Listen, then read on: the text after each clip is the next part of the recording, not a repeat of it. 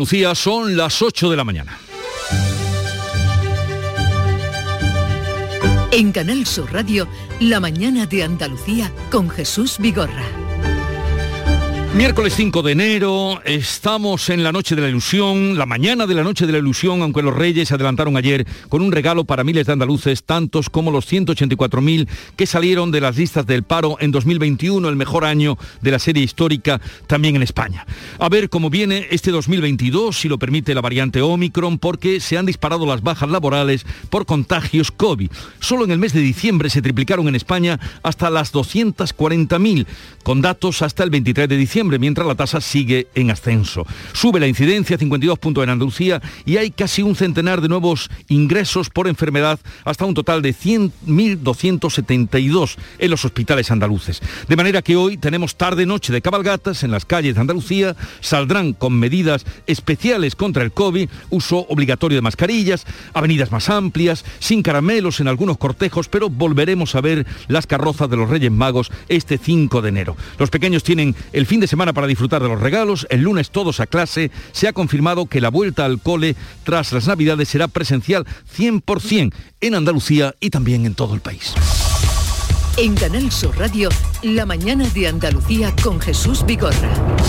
Noticias. Y antes de desarrollar las noticias de este día, vamos a darles cuenta del tiempo para hoy. Sí, a medida que avance la jornada, los cielos se irán cubriendo con precipitaciones que van a ir extendiéndose de norte a sur en la mitad occidental. Además, esperamos una bajada de las temperaturas que va a ser notable para las máximas del interior oriental. Y atención también al viento que sopla del oeste o noroeste con rachas fuertes en el litoral mediterráneo y también en zonas altas de la mitad oriental. Y ahora la información del tráfico que desde la DGT nos da David Iglesias. Buenos días. Muy buenos días, hasta ahora van a encontrar tráfico lento en Málaga, en Fuengirola, en sentido a Málaga capital y también en Sevilla, en la SE30, en Puente del Centenario, en sentido Camas. Al margen del tráfico hay que recordarles que está intransitable en Granada, la A395 a la altura de Monachil, en Sierra Nevada, pero en el resto de carreteras andaluzas hasta ahora no encontramos más incidencias. La mañana de Andalucía con Jesús Vigorra. Advertidos del tráfico y el tiempo, vamos a darles cuenta de la actualidad de este día. Se disparan las bajas laborales por contagios COVID. Solo en el mes de diciembre se triplicaron en España hasta alcanzar los 240.000 y el presidente de la Junta propone una nueva reducción de las cuarentenas por COVID para impedir el bloqueo de las empresas. Carmen Rodríguez Garzón. Sí, porque la Seguridad Social ha registrado del 1 al 23 de diciembre 240.000 bajas por coronavirus con una duración media de casi 10 días. Incluyen tanto los contagios como los aislamientos. Estos datos multiplican por siete los del mes de octubre y por ello Juanma Moreno quiere abrir el debate para saber si es posible volver a reducir, reducir aún más las cuarentenas que hace solo cinco días se rebajaron de 10 días, de 10 días a una semana. El presidente señala que esta nueva variante es menos grave, habla de la Omicron, pero también que su rápida expansión está generando problemas en algunas empresas que están sufriendo un alto número de bajas. Que es verdad que las cuarentenas que ya se han rebajado de 10 días a 7 por decisión eh, del Consejo Interterritorial de Salud, pues están en un debate constante, ¿no? Porque personas que prácticamente están atravesando la enfermedad o la infección sin síntomas o con síntomas muy leves, no tendría mucho sentido que tuvieran que estar en casa una semana. ¿no? Y esto sumen las consecuencias sanitarias porque el SAS, que ha ofrecido dar las bajas vía digital, está sufriendo que muchos trabajadores primero buscan cita en su centro médico y esto provoca además que entreguen sus permisos de forma retroactiva. Valoran así la situación desde UGT Andalucía, Ramón Sánchez y desde Comisiones Obreras, Nuria Martínez. Es bastante interactiva. Tú mm, en la aplicación eh, notifica el caso, notifica la fecha, ¿no? Y ya en el centro de salud te tramitan la baja, te la hacen llegar. Las empresas están viendo realmente un problema en cuanto a la hora de tomarse una baja laboral. Eh, por COVID, ¿no? Principalmente porque como la sanidad está saturada, la atención primaria está saturada, pues realmente eh, se tarda mucho en darle la baja laboral a la persona trabajadora. ¿no? La ambigüedad legal para gestionar las bajas preocupa a los empresarios andaluces, especialmente a los autónomos. 3.500 están de baja por contagio en Andalucía, son más de 12.000 en España, en un momento en el que recordaba el presidente de la asociación UPTA, Eduardo Abad, los empresarios y comerciantes facturan el 20% de las ventas del año. La peor parte se la llevan los autónomos, esos más de 3.500 autónomos andaluces que en su mayoría no tienen trabajadores a su cargo y que tienen que tener la puerta de sus establecimientos totalmente cerradas. Pero la velocidad de Omicron contagiándose no da tregua, la tasa de contagio de COVID continúa, es la más alta de Europa en nuestro país, más de 2.400 por 100.000 habitantes, y en Andalucía sube también y lo hace también la presión hospitalaria. Sí, la incidencia ha aumentado otros 52 puntos en nuestra comunidad y alcanza los 1.571 casos por cada 100.000 habitantes. Ha habido además casi un centenar de nuevos ingresos por la enfermedad que elevan el total de pacientes a 1.272. Salud además ha notificado 12 fallecidos en las últimas 24 horas. Córdoba se mantiene como la provincia con mayor incidencia, con 2.335 casos y su municipio más afectado, Adamuz. Allí se rebasan los 4.000 casos por cada 100.000 habitantes. Según su alcalde, Rafael Ángel Moreno, por ley no pueden obligar a la población a confinarse y por eso han optado por recomendarlo. La respuesta de ciudadanos y comerciantes está siendo muy buena lo que único que podamos recomendar. También es verdad que tenemos una buena respuesta por parte de los negocios privados y de la gente, muy a pesar de que lo están notando económicamente.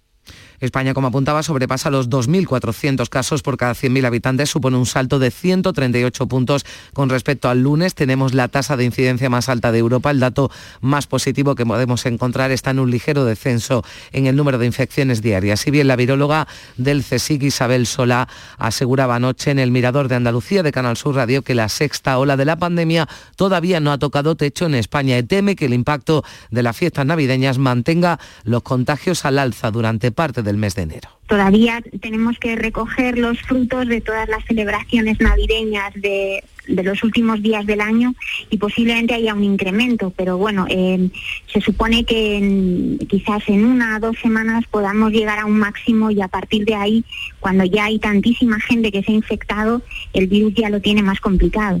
Y así estamos en vísperas de la reanudación del curso que en España y en Andalucía va a ser presencial. Los alumnos volverán a clase el próximo lunes 10 de enero de forma presencial y con las mismas medidas anti-COVID que se vienen aplicando ya desde septiembre. Así lo acordaban en la reunión el Ministerio de Sanidad y las comunidades autónomas. La ministra Carolina Darias destacaba además eh, que se haya llegado a ese acuerdo de forma unánime. La educación es un factor clave también desde el punto de vista sanitario, para mejorar la salud, nuestro bienestar físico y emocional y también para garantizar la equidad. De ahí que la presencialidad sea una prioridad y además una prioridad absoluta, y una prioridad absoluta que ha sido compartida por unanimidad Javier Embroda, el consejero de Educación, decía al término del encuentro que se garantiza la seguridad de los centros educativos. La presencialidad en nuestras aulas está garantizada con todas las medidas higiénico-sanitarias, con todos los refuerzos, con todas las inversiones que se han hecho en tecnologías, en refuerzos. Va a, haber, va a seguir habiendo grupos burbuja, la mascarilla será obligatoria también en el recreo y las cuarentenas van a ser de siete días, tres menos que hasta ahora para los alumnos que estén vacunados y para los contactos estrechos de un positivo cuando no hayan recibido la vacuna. Vamos ahora con otros asuntos, em, porque el líder del PSOE andaluz ha enviado una carta al presidente de la Junta para pedirle la convocatoria de un pleno extraordinario y urgente en el Parlamento para buscar soluciones a la situación de la sanidad. Sí, Juan Espadas propone la readmisión inmediata de los 8.000 sanitarios despedidos, el refuerzo de la atención primaria con otros 3.000 y también la reducción de las listas de espera.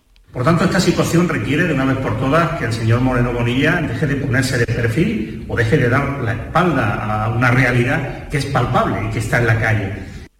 Vox asegura que los problemas de la sanidad andaluza no se ciñen exclusivamente a la falta de personal. Manuel Gavira ha recordado que ya existían ese, este pasado verano cuando había contratados 20.000 trabajadores de refuerzo. Cuando todo esto pase, va a haber que hacer un análisis del Servicio Andaluz de, de Salud y yo invito a los andaluces a que vean algunas de las recomendaciones. El año pasado, en verano, hubo una comisión de recuperación económica y social en Andalucía en el Parlamento, que la presidí yo. Y ahí hay muchas ideas que el gobierno de Andalucía está pasando de puntillas sobre ellas. Y mientras tanto, la vacunación que sigue adelante. Andalucía abre este miércoles la cita previa para la tercera dosis a las personas de 55 y 54 años. Sí, en esta franja de edad hay 260.000 andaluces. Durante el próximo fin de semana los centros de vacunación van a estar a pleno rendimiento y además en las últimas horas hemos conocido que IPRA, la vacuna española, está ya en fase 3, está ya para superar los últimos controles que permitirán su uso. La ministra de Ciencia, Diana Morán, cree que va a estar lista para el segundo trimestre de este año 2022. Si todo funciona bien, la empresa ha previsto que ya en el segundo trimestre del año podríamos tener vacuna española. y sería una vacuna que mejoraría las vacunas ya existentes. Es una muy buena vacuna, el país eh, tiene muchas esperanzas puestas en esta vacuna. Europa tiene muchas esperanzas puestas en esta vacuna. De momento esta vacuna, esta vacuna IPRA, muestra buenos resultados frente a la variante Omicron. Pero hay una nueva variante de COVID que ha sido identificada por investigadores franceses, derivada de otra cuyos primeros casos se habían detectado en la República del Congo el pasado mes de septiembre. El Instituto Hospitalario Universitario de Marsella fue el que el pasado 9 de diciembre en su cuenta de Twitter había bautizó ya esta variante con sus propias siglas IHU. Los primeros casos localizados por los científicos se han dado en la localidad de Forcalquiel. Se tiene constancia de una docena en la región de Marsella que se asocian con viajes a Camerún. Esta variante tiene 46 mutaciones, es decir, todavía más que Omicron y una de ellas se asocia con un posible aumento de la transmisión del virus. En Francia, por cierto, se han detectado 270.000 casos de COVID en 24 horas y el presidente francés Emmanuel Macron ha dicho al diario Le Parisien que tiene muchas ganas de fastidiar a los no vacunados. Dice que va a hacerlo hasta el final, que esa es su estrategia y aunque dice que no puede meterlos en prisión ni vacunarlos por a fuerza, deben saber que a partir del 15 de enero no podrán ir ni a un restaurante, ni al teatro, ni al cine. Dice Macron, cuando mi libertad amenaza la de otros, me vuelvo irresponsable y un irresponsable ya no es un ciudadano. Eh, pues la persecución de los no vacunados en Francia. Y aquí, en un día como hoy, las capitales andaluzas eh, recuperan las cabalgatas de reyes por las calles, con mascarillas y con recorridos por espacios más amplios. Sí, en Granada, Jaén y Málaga, los reyes han un recorrido más largo para acercarse más a los barrios, también en Almería, donde este año sus majestades no bajarán desde la Alcazaba para evitar calles estrechas y con ellas las aglomeraciones. En Sevilla, la cabalgata transcurrirá por avenidas amplias, evitando por primera vez el centro histórico en Cádiz y Córdoba. No se van a repartir caramelos y en Huelva, que celebra este año el centenario de su cabalgata, el alcalde entregaba ya las llaves de la ciudad, no emisario de los Reyes, para que puedan entrar esta noche a repartir los regalos los reyes que vuelven a las calles y eh, esa amenaza de, COVID que seguimos todavía eh, padeciendo y sufriendo, porque ya ven que se elevan los contagios. Está con nosotros Inmaculada Salcedo, portavoz del Grupo Asesor del Coronavirus en Andalucía y jefa de Medicina Preventiva y Salud Pública del Hospital Reina Sofía de Córdoba. Doctora Inmaculada Salcedo, buenos días. Hola, muy buenos días. Estamos en la víspera de la última gran celebración y, la última gran fiesta multitudinaria en las calles. Supongo que estará usted deseando que pase ya esta noche, ¿no? Bueno, por un lado sí, porque lógicamente las aglomeraciones siempre nos dan miedo, ¿no? En cuanto a contagios. También es verdad que son al aire libre y que son con, protección, con mascarilla. No se presupone que las personas vayan a, comer ni a, ni a beber o no se quiten la mascarilla y también nos hace falta un poco de ilusión, la verdad pero sí, tenemos miedo la semana que viene cómo estarán los contagios y, esperando a ver qué, ocurre. Eh, los datos que estamos manejando suben en España, pues es eh, el país que más alta tasa de COVID tiene de Europa. En Andalucía también ha subido, pero está por debajo. Pero hay un dato que siempre nos decían que era preocupante, y lo es, que es la hospitalización. Al día de hoy hay 1.272 hospitalizados. El consejero en su día dijo que cuando se superaran los 1.000 eh, podrían venir las restricciones. Se han superado, pero no han llegado. Bien, estamos esperando un poco por territorio, los, comités territoriales, a ver cómo se van comportando los ingresos hospitalarios. Y es verdad, como siempre hemos dicho, que esto es un problema de salud pública y que a mayor número de contagios, mayor número de ingresos y de, pacientes en UCI, ¿no? Pero verdaderamente cuando hacemos un estudio por territorio, la situación no es tan grave todavía. Esperemos que no, que no empeore demasiado. Y, y en esa estamos, valorando día a día en qué momento se pueden empezar a hacer algunas restricciones. Yo sí creo que si seguimos comportándonos como hasta ahora es posible que mantengamos la situación incluso después de estos días de Navidad. A ver si conseguimos superar eh, el mes de enero y bajar un poco los contagios. Estamos hablando con la doctora Salcedo, portavoz del Grupo Asesor de Coronavirus en Andalucía, Carmen. Sí, doctora, ¿qué tal? Buenos días. Eh, Hola, muy buenos días. Usted hablaba de esa posibilidad de ir eh, mm, analizando ¿no? por eh, territorios cómo se comportan los contagios. Lo digo porque hay municipios, ayer hablábamos con el alcalde de San Silvestre de Guzmán, en Huelva, hace un momento escuchábamos al alcalde de Adamuz en Córdoba, son ejemplos de municipios donde la tasa de incidencia está disparada. Y aunque ya no se tenga en cuenta ¿no? tanto esa tasa para, para tomar medidas, desde esos municipios vienen pidiendo eh, pues que desde la Junta eh, se haga algo, se ponga alguna limitación. Con esa reunión de comités territoriales, eh, con esos municipios con los casos disparados, ¿se plantean que en estos municipios se pueda poner alguna medida especial? Sí, porque de, hecho en los delegados territoriales cuando se reúnen en sus comités actúan eh, preciso en, los sitios donde ha ido mayor número de contagios. Es verdad que en los sitios más pequeños el manejo de la estadística sabemos que es muy variable, ¿no? Cuando el denominador de población es pequeño, cualquier acúmulo de casos en una familia, en un brote, en cualquier eh, situación se disparan los datos, ¿no? Lo que hay que ver es un poco el comportamiento en su conjunto de los contagios y sobre todo la repercusión que tienen los hospitales, que ya es verdad que está empezando a tenerla. Mm. Y un poco esa es la dinámica, día a día y conectado a ver qué pasa, pero es verdad que hay municipios que sí que están tomando más medidas. El pasado lunes, eh, señora Salcedo, se reunió el comité de expertos. Em, la medida, digamos, o la, medida más destacada que se tomó fue la eh, petición para que se ampliara el pasaporte COVID hasta el próximo 31 de enero para acceder a hospitales, residencias y también locales de, de hostelerías. Ahí prevista tras las Navidades una nueva reunión para revisar datos y la posibilidad de, tomar algún, algún tipo de medida? Sí, sí, sin ninguna duda. El consejero, pues estamos muy pendientes, tenemos reuniones permanentemente, como he comentado muchas veces, por videoconferencia y desde luego está claro que en enero nos tenemos que ver en algunas ocasiones para ir valorando toda la situación, ¿no?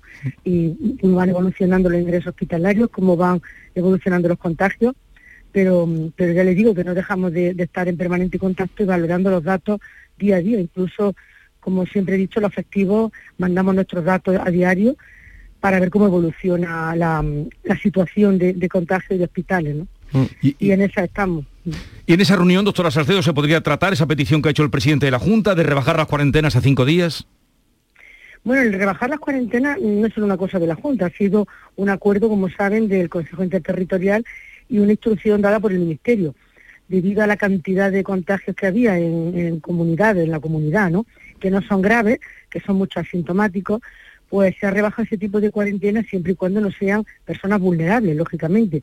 Los grupos más afectados se mantiene eh, en la vigilancia normal y, el estudio de contacto es lo que ha variado. Y esas normas que dice el Ministerio son las que hemos asumido, eh, como siempre hacemos en, la comunidad autónoma, ya que eso proviene de la ponencia de, salud, de la, de la reunión de salud pública.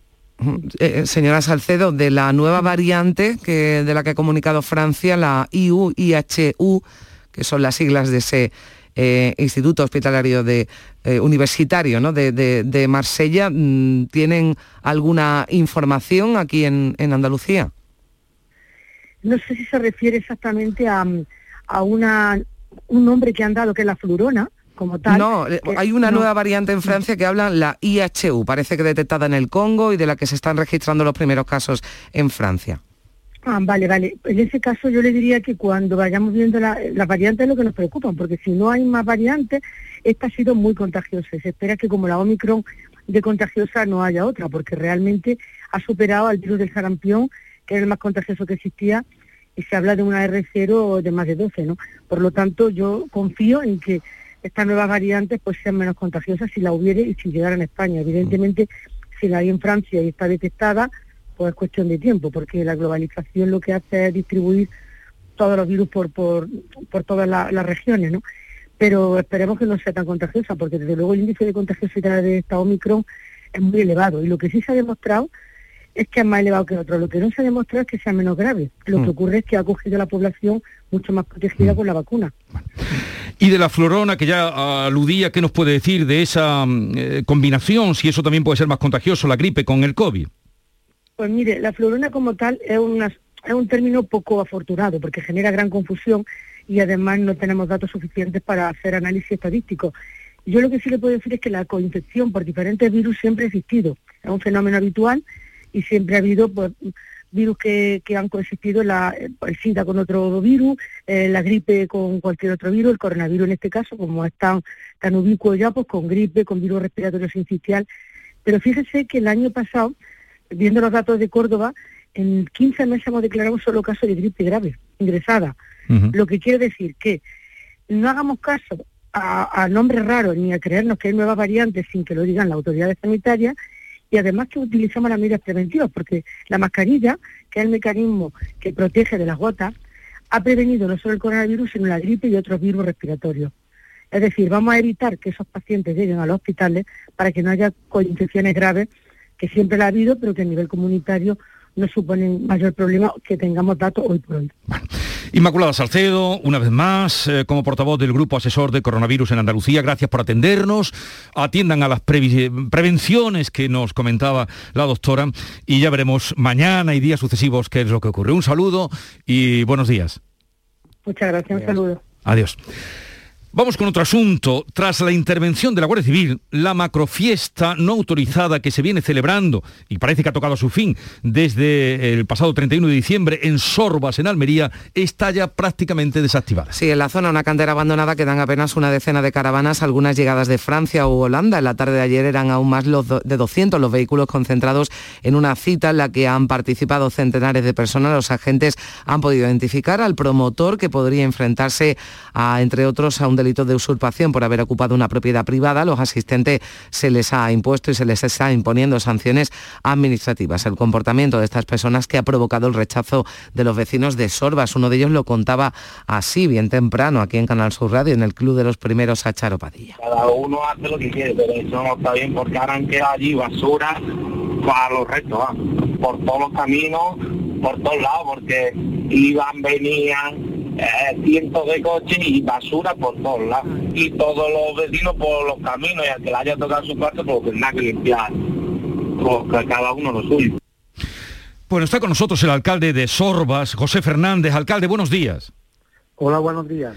¿Ha quedado ya la, fiesta desactivada? ¿Se han ido eh, los últimos mm, que acamparon allí y que han estado eh, estos días de fiesta? Bueno, yo esta mañana verdaderamente no, he visto todavía la zona, pero por lo que me dijeron ayer a última hora de la tarde-noche, pues prácticamente ya estaba todo desalojado. Puede quedar alguna caravana rezagada si es que queda, pero que lo que es ya la infraestructura de la fiesta, evidentemente ayer a lo largo del día pues quedó desactivado. Como escuchábamos a este vecino que llamaba esta mañana a la radio, ¿y esto ahora quién lo, quién lo limpia? ¿Quién pone orden allí?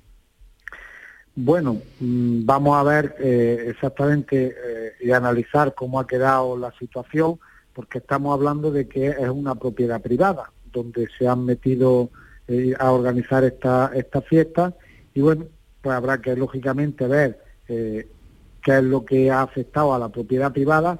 Y también, lógicamente, hay un camino público, pues habrá que ver ese camino público si tiene algún tipo de afectación y evidentemente pues lo que no vamos a hacer es dejar aquello abandonado. Evidentemente pues el ayuntamiento en el camino público pues tendrá que intentar eh, hacer la, limpieza si es que eh, lo han dejado en mal estado y evidentemente pues si es verdad que aún a mí no me han confirmado nada pero supongo pues que tendrán ya localizado a los organizadores pues, pues se le pedirá las correspondientes responsabilidades y en su caso pues habrá que adaptar las medidas que tengan que adaptarse. Alcalde, ¿usted no tenía ninguna noticia, algún tipo de información de lo que estaba eh, preparándose en esa, en esa finca? Nada, nada, en absoluto. Yo, mi sorpresa fue mayúscula cuando el día 31 por la tarde, aproximadamente sobre las seis, seis y media, pues me comunicó un concejal que había tenido conocimiento de que había mm, convocado una concentración de de caravana y él precisamente pues fue para la zona a ver si eso era, era verdad y efectivamente comprobó in situ pues que eh, entre el trayecto de Sorba y el lugar donde está la cantera, que puede haber una distancia de aproximadamente unos 5 kilómetros, pues vio aproximadamente pues 70, 80, 90 caravanas ya dirigiéndose hacia allí, lo que corroboró toda su, su información y bueno, pues lógicamente pues todos con una sorpresa impresionante porque hmm. no teníamos lógicamente ningún tipo de, información. Y, brevemente, ¿hay denuncias puestas? ¿Se han tramitado alguna? ¿Sabe usted de alguna investigación que eh, pueda dar con estos eh, responsables? Bueno, denuncia eh, los propietarios de los terrenos de, lo- de la cantera, me consta que el lunes estuvieron, bueno, el día 31 pusieron en conocimiento del 062, al igual que lo hicimos desde el ayuntamiento, pues la situación, y eh, el lunes, día 3, eh, estuvieron personándose en el cuartel de la Guardia Civil para presentar la correspondiente denuncia.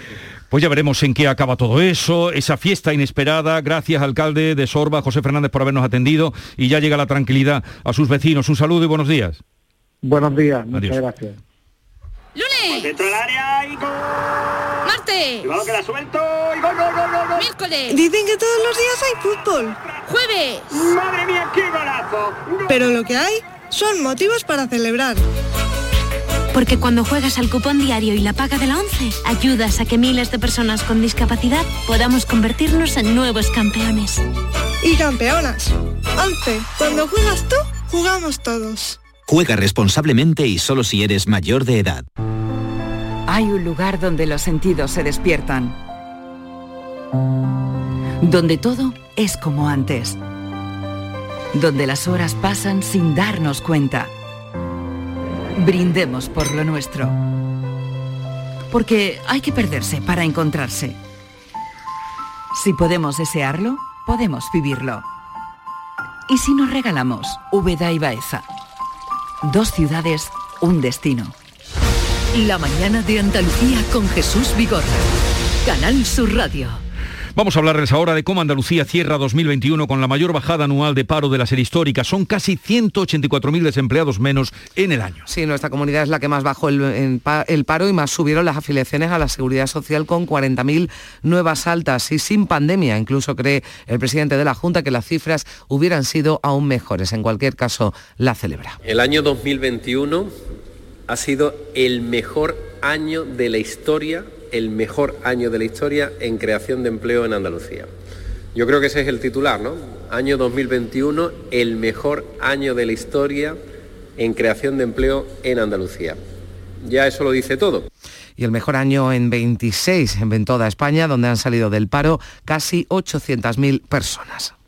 Y de nuevo el Ministerio de Consumo ha vuelto, o el ministro más en concreto ha vuelto a liarla. Ahora ha dicho Alberto Garzón en una entrevista al diario británico The Guardian que España exporta carne de mala calidad. Desde el sector ganadero están pidiendo su dimisión. Sí, el presidente de Asaja Málaga, Baldomero Bellido, considera que supone un nuevo, gravísimo e injustificado ataque a los ganaderos de toda España. En este caso, además, lo ha hecho ante un medio de prensa extranjero, cuyos ganaderos se deben estar frotando las manos por el flaco favor que le ha hecho a los nuestros. Él se escuda en que solo se refiere a las megagranjas, pero el daño lo recibe todo el sector ganadero, al confundir al consumidor, incitarle a, simplemente a no consumir carne de origen España. Y también reacciones políticas. El líder del PP, Pablo Casado, ha exigido una rectificación al ministro. Ciudadanos ha registrado en el Congreso una proposición no de ley para reprobar a Garzón e incluso desde el PSOE, el presidente de Aragón, Javier Lambán, ha exigido a Pedro Sánchez que lo cese, que cese a Alberto Garzón por el daño que con sus palabras hace y ha hecho a la economía de la comunidad. Luego hablaremos con un representante de Asaja Málaga para ver también su opinión, que ya se pueden imaginar por dónde van.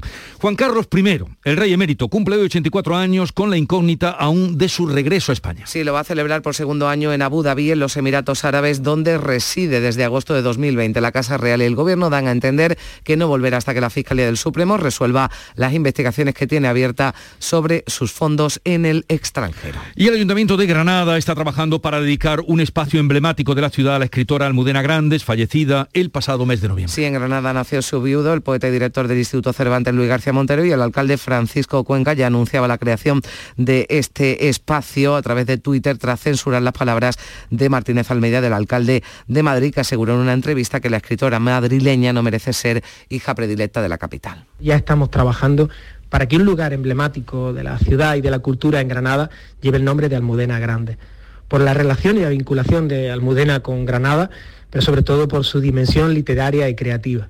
Tenemos que sentirnos orgullosos y orgullosas de quien crea, de quien escribe, de quien nos hace un poquito más libre a través del pensamiento. El alcalde de Madrid asegura que en ningún momento ha cuestionado la valía de Almudena Grandes y se revuelve contra las críticas. A mí me parece legítimo, me parece necesario, cuando estamos hablando de la concesión de hija predilecta de Madrid, creo que es importante, teniendo en cuenta el honor que supone, que se pueda tener una determinada posición sin que por tener una posición argumentada se tenga que recibir la catarata de insultos y descalificaciones que he tenido que recibir. Y en medio de todo esto queda la obra de Almudena Grandes. Llegamos así a las 8.30 minutos de la mañana, tiempo ahora para la información local. En la mañana de Andalucía de Canal Sur Radio, las noticias de Sevilla. Con Pilar González. Hola, buenos días. Hoy tenemos nubes y lluvia con proba- más probable al final del día. El viento del noreste con rachas fuertes en el norte de la provincia y por la mañana. Las temperaturas bajan. La máxima prevista es de 13 grados en Morón, 15 en Écija, La Virija y 16 en Sevilla. A esta hora, 8 grados en la capital. Hoy, como saben, llegan los Reyes Magos a Sevilla, cabalgatas que adaptan sus recorridos para tratar de evitar aglomeraciones en todos los municipios de la provincia, excepto en dos donde se han suspendido. Es en Aznalcázar y también en la Puebla de Cazalla. Automóviles Berrocar, más de mil coches de todas las marcas y modelos. La mejor garantía del mercado, inmejorable financiación, sin sorpresas de última hora y con total transparencia para que la compra de tu nuevo coche sea una decisión inteligente. 50 concesionarios Berrocar y más de 700 talleres concertados en territorio nacional. Entrega a domicilio totalmente gratis. GrupoBerrocar.com En Canal Sur Radio, las noticias de Sevilla. La cabalgata de los Reyes Magos de Sevilla saldrá del rectorado de la universidad a las cuatro y media de la tarde. Los cortes de tráfico empezarán una hora antes, a las tres y media, por la ronda histórica. 33 carrozas, 14 de ellas nuevas, irán más lenta que otros años, tirarán caramelos y bordearán el casco histórico por la ronda, torneo, Marqués de Parada y Paseo Colón para regresar a la universidad sobre las nueve y media de la noche. Este año, para evitar calles estrechas, el cortejo no entra ni por el centro, ni por Triana, ni por los remedios.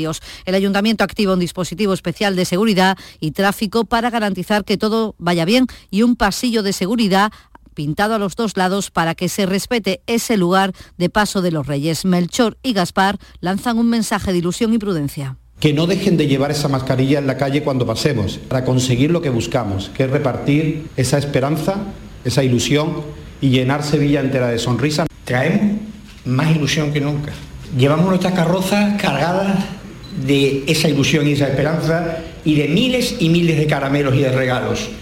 El Heraldo, que la pasada tarde recorría las calles del centro y recibía del alcalde las llaves de la ciudad, se las va a entregar a primera hora de esta mañana a los Reyes Magos para que puedan entrar en Sevilla. En ese recorrido del Heraldo, un niño de 10 años se perdía, pero era localizado rápidamente gracias a las cámaras de Canal Sur Televisión. Y es que el niño llegó perdido ya a saludar a una cámara de Andalucía directo. La abuela, que estaba viendo la tele en ese momento, llamó a su hijo para contarle que estaba viendo a su pero este le dijo que en ese momento estaban buscando al niño que se acababa de perder.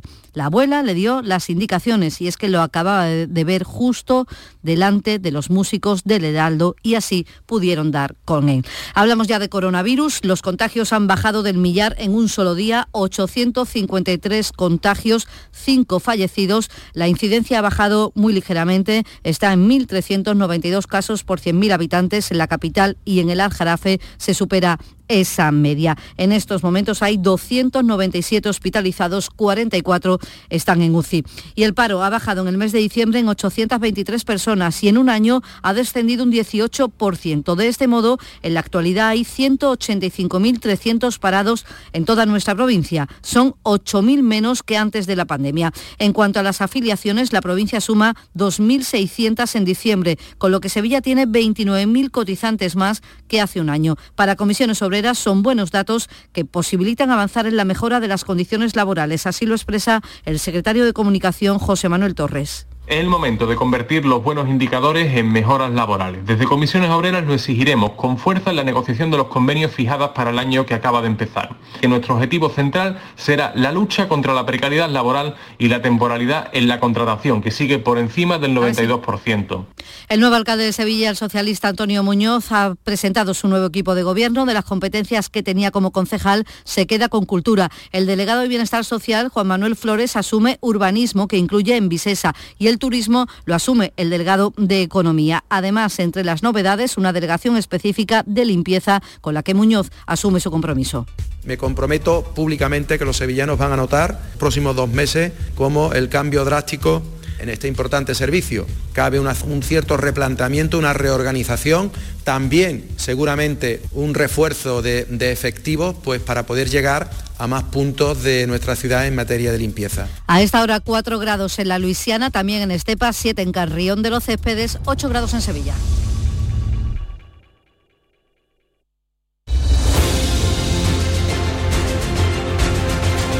8.35 minutos de la mañana amanece y no es poco en un día eh, de, de víspera de Reyes. Y enseguida entramos en tertulia con Silvia Moreno, con Alberto Suárez Candilejo y Alberto García Reyes. Tertul- Tertulia de actualidad, mesa de diálogo y chuletones sobre la mesa. Buenos días. En el sorteo del cupón diario celebrado ayer, el número premiado ha sido 57.906. 57906.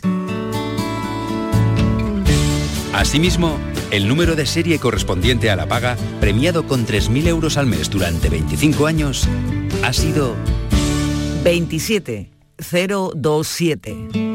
Hoy, como cada día, hay un vendedor muy cerca de ti repartiendo ilusión. Disfruta del día y recuerda, con los sorteos de la 11, la ilusión se cumple. Con Social Energy comienza el año ahorrando hasta un 70% en tu factura con nuestras soluciones fotovoltaicas y vino a la subida de la luz. Además, aprovecha las subvenciones de Andalucía y pide cita al 955-441-111 o en socialenergy.es. Solo primeras marcas y hasta 25 años de garantía. La revolución solar es Social Energy. Estamos hartos de no celebrar la Navidad. Es que no vino nadie. Si no había ni regalos. Queremos volver a jugar. ¡Esos! Porque todos queremos volver a jugar. ¡Vuelve la Navidad! ¡Vuelve a tiendas MGI! Buenos días. En los tres sorteos del triplex de la 11 de ayer, los números premiados han sido 464, 464, 709, 709 y 829, 829. No olvides que comprando Lotería de la 11 colaboras con una gran labor social. Pídele el triplex de la 11 a tu vendedor, también en puntos de venta autorizados o en juegos11.es. En la 11 nos mueve tu ilusión. Que tengas un gran día. La actualidad y las novedades en salud siguen estando en Canal Sur Radio, también en Navidad, en Por Tu Salud. Las noticias sobre investigación médica, prevención, terapias, las personalidades destacadas de la medicina en Andalucía. Por Tu Salud, contigo desde las 6 de la tarde, con Enrique Jesús Moreno. Canal Sur Radio, la Navidad de Andalucía.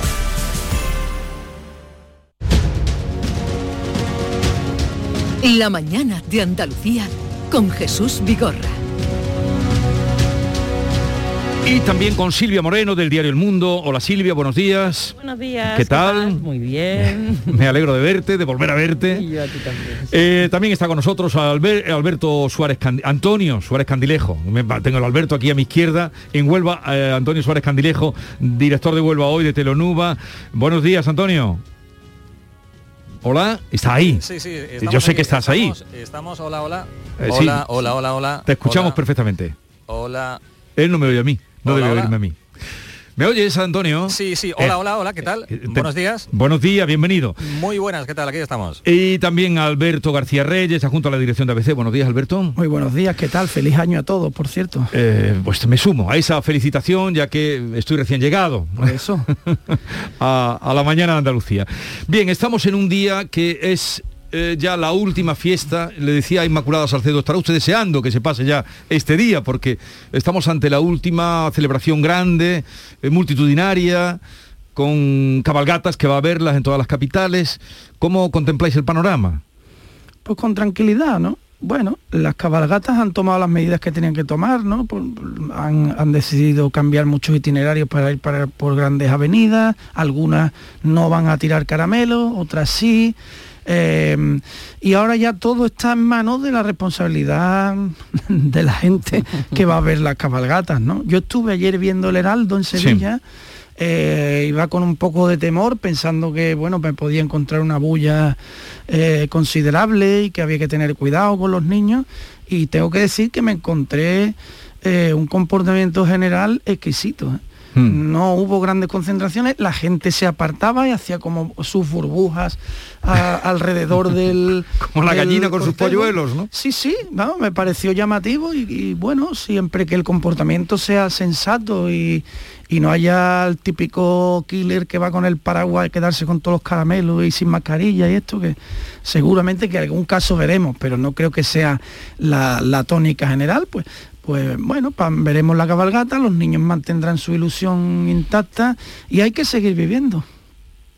Es que no queda otra, ¿no? Eh, es que ya llevamos mucho de pandemia, los contagios es verdad que están disparados. Los Pero que- estamos ahora mismo, España es la, eh, el país que tiene el más, las más alta tasa de toda Europa de toda Europa es muy, de contagios. es muy preocupante.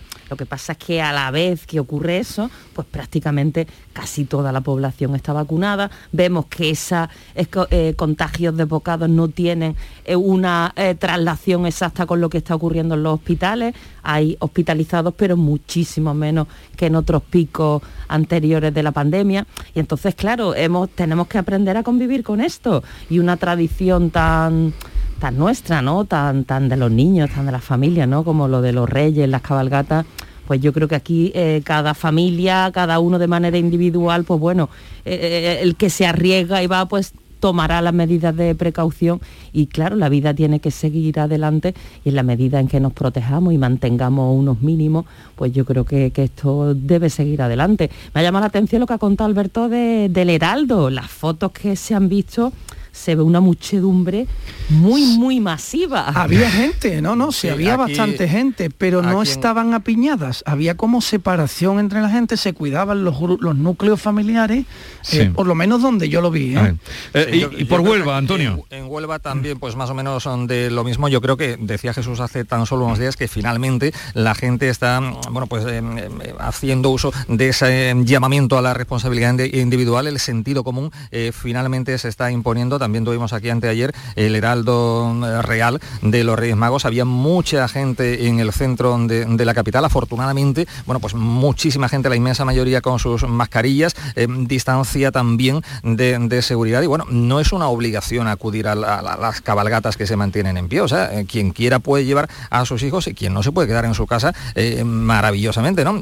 Aquí en Huelva tenemos, mm, bueno, muchas que se mantienen, hay una centenaria que es la de Higuera de la Sierra que finalmente Sí. se ha optado por una alternativa, eh, escenificación de escenas bíblicas y fuegos artificiales, pero yo creo que el sentido común finalmente, afortunada y felizmente, se está imponiendo y nos toca mm, vivir con esto. Llevamos ya dos años aprendiendo a vivir con este virus y no nos queda otra, ¿no? El sentido común se tiene que, que seguir imponiendo, ¿no? Veremos qué pasa después, porque todo, todo hace indicar que habrá un aumento de contagios. eh, Sí, el pico todavía no, que, que- que- no ha llegado. sí. eh, que después esa reunión que anunciaba hace un momento la portavoz del de, el grupo de expertos que asesora a la Junta, que se va a celebrar después inmediatamente la semana que viene, pues eh, vendrán las medidas entonces, o, Sí, u pero- otras medidas. Pero yo creo que estamos un poco obsesionados con el aumento de contagio, con la tasa de contagio y Pero con no lo es que menos, que Alberto. No, pero eh, quiero No es para eh, menos. a ver, a ver, no, no digo no digo que no sea para menos, digo que hay que centrar un poco más ahora el foco en la incidencia hospitalaria, porque como ha dicho Silvia, estamos vacunados,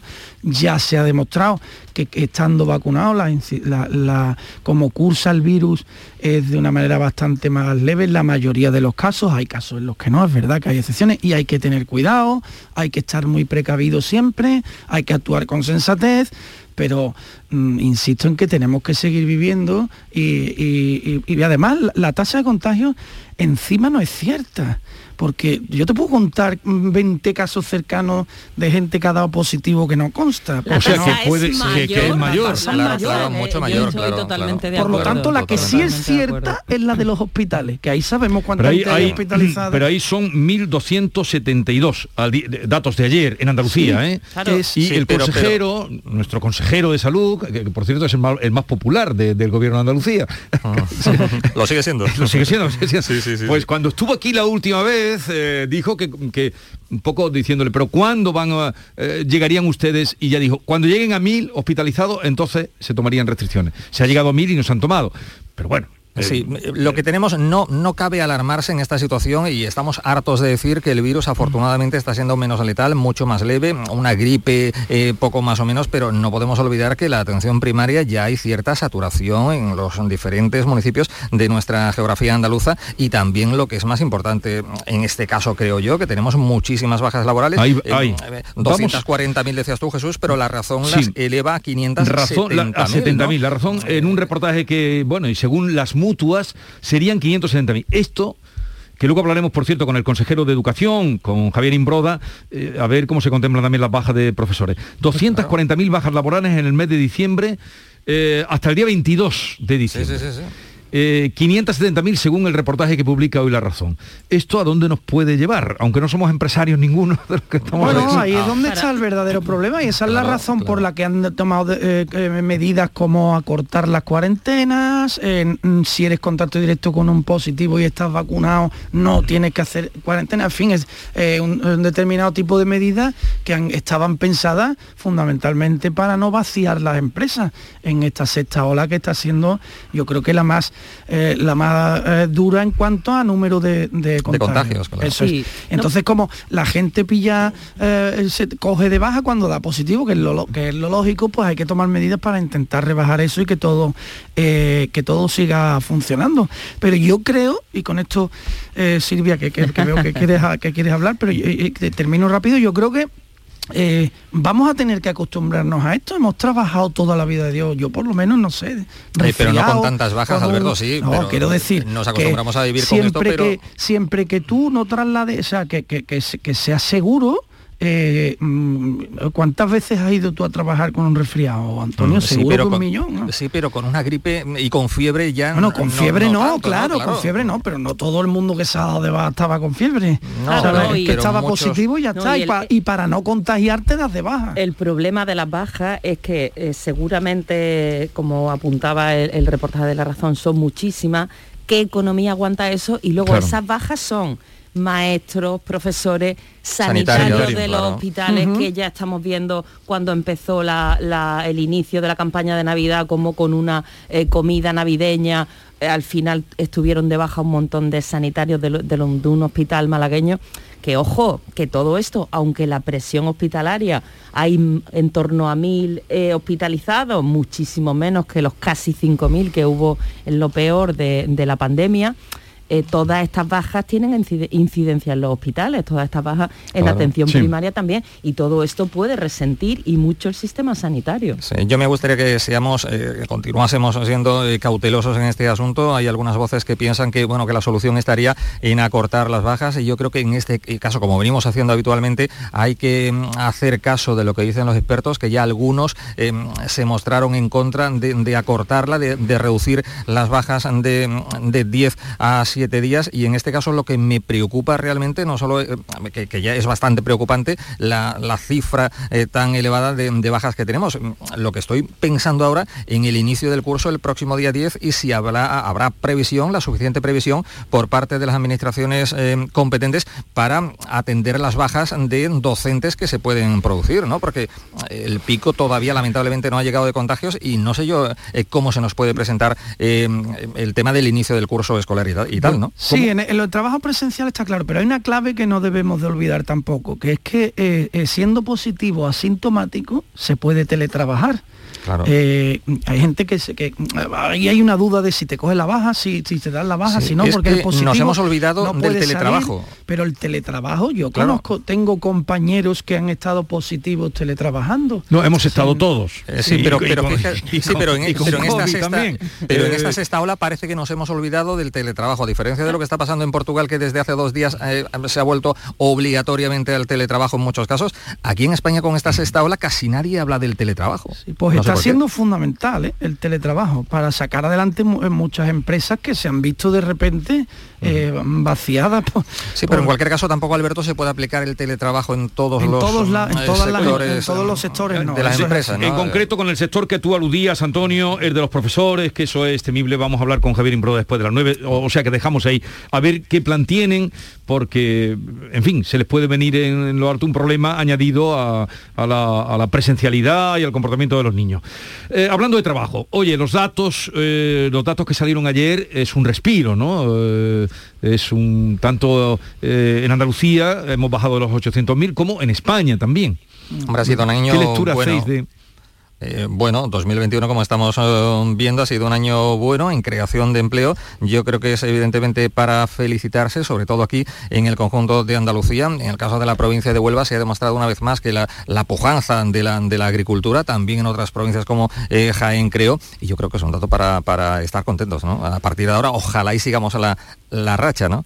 El dato es muy positivo, por supuesto, para estar satisfechos, pero yo matizaría un poco esta euforia general, porque por ejemplo el sector privado todavía no se ha recuperado. El ah. tirón de la creación de empleo viene sobre todo del sector público, donde se ah. están creando muchas plazas y ofertas de empleo público, sobre todo sanitaria. Eh, ahora en esta, pandemia ha habido mucha contratación de personal sanitario y docente. Docentes, maestros, y también en la administración pública, ahora hace no mucho lo contaba el consejero Bravo, hay un proceso de, jubilación en los próximos, en este año, en los próximos años, hay una jubilación de efectivos y entonces todas esas plazas tienen que salir a concurso y el tirón de la creación de empleo viene sobre todo del, ah. ámbito público y entonces, hombre, está muy bien, pero hay que también que mirar el sector privado donde la recuperación del empleo no va Va más lentita, pero bueno, pero ahí está. Si no se recupera el sector privado, mm, mm, difícilmente. no es sostenible no es sostenible. En cualquier caso, es un motivo de esperanza. Podríamos estar aquí dándonos golpes de pecho. de, continuar así. Eh, hablaba al saludaros que con el chuletón sobre la mesa, otra vez, otra vez el lío en el Ministerio de Consumo, que este ministerio no este sirve para nada. Según algunos es lo, más inútil que se ha caracterizado por unos follones y, este, este hombre cada vez este hombre cada vez que, que habla, sube el pan como vamos a recordar el pan Antonio que el pan es lo único que todavía este hombre no, ha dicho nada. no lo ha tocado vamos a recordar lo que ha ocurrido y es que eh, pues eh, eh, ha hecho unas declaraciones a, a, un periódico británico The Guardian que no sé qué interés tendrán o cómo habrá sido eso o qué irían buscando diciendo que España exporta carne de mala calidad Claro. Y, de animales maltratados. Y ahí te quiero ver cómo se ha puesto el sector ganadero, el propio presidente de eh, la comunidad de, Aragón, diciendo que, que dimisión ya, pero que... es que, vamos a ver, ¿cómo es posible que un ministro de España se haya ido a un medio extranjero a hablar mal del producto nacional. Es que es una cosa indecente. Independientemente de las majaderías que este señor suele acumular, hablando de, el, em, digamos, la constitución del, de los alimentos españoles y, su conveniencia o no para la ingesta, que si el colesterol, que si sin tener ni la más paolera idea de lo que está hablando. Cuando se este del chuletón. Que sepamos, no tiene ningún conocimiento, ninguna experiencia previa en, asuntos alimentarios, más allá de todo ese, esa sarta de majaderías, es ya absolutamente impresentable e indefendible que un ministro de España hable mal de España en el extranjero. Oiga, usted es el gobierno. ¿Cómo va? es que es absolutamente lamentable. Y, aún más lamentable es que después de estas declaraciones de este señor, que, eh, eh, cuyo, cuyo ministerio solo sirve para que él cobre, nada más, se creó y se puso ahí para que este señor pudiera ser ministro de lo que fuera, ¿eh? y tenga unos ingresos anuales eh, interesantes y, considerables para no hacer nada nada más que meter la pata, lo más lamentable es que todavía el presidente del gobierno no lo ha levantado de la silla y le ha dicho, se va usted a su casa ahora mismo, hombre. Sí, bueno, el ministro anoche mm, salía al paso de esta bronca política con un tuit en el que ¿Qué decía? Eh, decía pues más o menos que lo que había hecho es diferenciar entre lo que era la ganadería extensiva, que hay en muchas zonas de nuestro país, y lo que son las macrogranjas, que es donde él cree que está el problema. También, bueno, pues decía que, no, había, no había querido acusar a los ganaderos de contaminar el suelo y tal. Más allá de lo que ha dicho, que quizás no haya dicho tampoco grandes cosas, yo creo, como bien dice Alberto, que no se sabe realmente para qué sirve este ministerio en estos momentos. ¿no? Yo no sé si es para tanto mm, la petición de dimisión eh, por parte de Asaja, que es normal que estén indignados y tal, y, claro, están que trinan y tal, pero yo creo que hay que ser muy cauteloso cuando se hace declaraciones sobre temas tan, tan vitales para la economía de un país en otros medios. Y en este caso recuerdo eh, que hay alguna, que, alguna organización que también cuando llega la campaña de la fresa en Huelva, bueno, pues aprovecha para criticar y generalizar a los agricultores de la provincia que si casos de explotación sexual, que si tal, que si cual, alguna organización de Podemos, muy cercana a Podemos, no sé si Podemos, realmente, ¿no? Pero, que hay que tener cuidado es porque una organización cercana a quien sea critique lo que considere oportuno a que un ministro Ah, del supuesto, por gobierno de. España que se sienta en el Consejo Pero de que este Ministros señor se vaya es- a otro país a denunciar algo que está mal. Este señor es seguir- antipopulista Sí, que- que, que- ministro. y por que lo que este hombre ha pecado es un poca precaución. Antonio, que termine, Sí, que sí. no dejan, Sí. no dejes No me así. dejan hablar. Sí, sí, pero yo estoy aquí para eh, protegerte. A Eh, ver. no, y siguiendo su razonamiento un poco eh, rocambolesco, él es ministro del gobierno de España, se sienta en el Consejo de Ministros, se supone que algún poder de decisión tendrá. Si hay algún elemento de la ganadería que está mal, estas macrogranjas, él considera que no son, pues cámbiese, lo que no tiene ningún sentido es que se vaya a un medio británico y, y- y genere un problema donde no lo hay, porque ya les pedimos a nuestros gobernantes, a nuestros políticos que resuelvan problemas, pero que generen un problema que, eh, donde que- no lo había. campo- que hablen mal de tu país en el extranjero, Claro, tu claro. propio ministro, es que eso ya da igual lo que esté diciendo. Y que lo vamos a olvidarnos que, hacer- este señor ha dicho claro. que el jamón es malo y que no sienta bien el jamón. Sí, pero ahí, coincido- hombre. coincido- Eh, coincido- El aceite de oliva, que el aceite de oliva virgen no es un producto de la etiqueta de consumo saludable. Bueno, pues vaya usted otra vez por ahí. Más allá de más esta- allá de todo eso, es que no puede ser que un ministro de España hable mal de, de- de su país en el extranjero, pero ¿esto qué es? Hay que tener mucho cuidado, efectivamente, el campo lo está pasando mal, la agricultura, la ganadería, y hay que ser muy cautelosos a la hora de irse a The Guardian o a cualquier otro medio de alcance mundial a decir lo que, lo que ha dicho. Y yo insisto, como dice Asaja, creo que este ministerio absolutamente, y sobre todo más que el ministerio, el titular, eh, Alberto Garzón, eh, está dando unas muestras de inutilidad al frente del cargo que son palpables al máximo, ¿no? Algo, supongo que algo donde vaya hoy le preguntarán, bueno, hoy se aparece, mañana o pasado el presidente del gobierno, porque Lambán ha sido tremendo, ha dicho, de, eh, ¿cómo ha dicho? Claro. Eh, unas eh, desgraciadas e insensatas Claro, claro. eh, palabras sobre la carne española. Una Dice Lambán y agresión, critica- agresión directa, aparte de la Desgraciada e insensata. No, claro, es que Muy suave ha sido Lambán, porque ahí no, ha, además de... no, ha pedido también la dimisión. Hombre, por favor. Pero digo que- desgraciada, pero es que no se puede. Pero no va a dimitir, no es la primera vez. PSOE, No, Ya, ya, ya. Claro, claro. No es la Claro que no va a dimitir, ni, el preside- pata ni el no presidente del gobierno le- Ni- le- lo, va, lo, va a destituir, por- básicamente porque el presidente del gobierno es solo de medio gobierno. El otro Claro, medio gobierno lo preside Yolanda Díaz. Es que el presidente del gobierno en la parte podemita no, no, no mete la cuchara. Entonces, cuando hace reformas de gobierno o tiene que destituir a alguien, solo puede mirar a los suyos porque no tiene poder sobre medio gobierno. Es que es así de lamentable. Claro, totalmente. Y este señor se puede presentar en Londres o en, en Nueva York a hablarle a los medios eh, ingleses o, o americanos de lo que le parezca sin la más mínima repercusión interna. Porque, porque nos tiene secuestrados, ya está, no hay más. Y es así de triste ¿eh? que los españoles estemos representados por personas de tan bajísimo calado intelectual, moral y, de- y- y pónganle ahí todo lo, lo que quieran de coleo. y que genere problemas donde no lo hay, insisto, Donde no lo hay. es muy grave. Sí, eso es muy- lo peor. Eso es lo básico, lo mínimo que se le puede exigir a un gobernante. En fin, veremos en qué para todo esto, porque las declaraciones se publicaron, lo que pasa, ah, no sé Sí, quién... fue, fue a me- a mediados de, de diciembre. o No, sea, creo el 26 de diciembre cuenta o tu 26. periódico, Alberto, que el 26 de diciembre fue cuando se publicaron en The Guardian. Pero, pero en fin, eh, también la consejera de Agricultura ha, ha pedido que una, una rectificación que haga todo el mundo. ¿no? Eh, La consejera de Agricultura cree que los ganaderos necesitan de todo el apoyo del gobierno de España en este momento y no de, de- de- de estos, estas zancadillas. ¿no? Habrá que ver lo que come luego Garzón cuando no lo ve nadie. Efecti- efectivamente. Cuando nadie nos ve, como cantaba Alejandro Sanz. Alejandro Sanz, sí, Cuando nadie nos ve, no ser, o, o no ser. Bien, vamos a... Nos estamos- estamos acercando a las 9 de la mañana, luego ya les digo, hablaremos eh, con Imbroda. Y también, por cierto, que el otro día se publicó un un reportaje sobre el gasto eh, en financiación de sanidad pública. Y los que más gastaban eran, eh, lo habréis visto, Euskadi y Asturias. Y los que menos, eh, Madrid y Andalucía. Por persona. ¿eh? Por persona.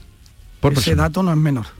Porque somos en mayor Eso- población. ese, ese ranking Andalucía lleva estancada en el, en el furgón de cola de ese ranking desde hace... eh, Andalucía son 1.388 euros. Toda la vida. Sí. toda la y, vida. y el País Vasco, que es el que más eh, gasta por persona, como tú bien dices, pero ya ves cómo están ah, en, en- en la racha COVID. Mm. Eh, 1991. Sí, eh, hombre, si miras el, el- el ranking, el dato de por persona, por, hecho, por eso he hecho hincapié ahí, creo que no es menor, porque Andalucía es la, la comunidad más poblada y la más extensa además, donde las infraestructuras son más difíciles de gestionar. Bueno, ahora hablaremos de este y otros asuntos con Alberto García Reyes, Antonio Suárez Candilejo y Silvia Moreno.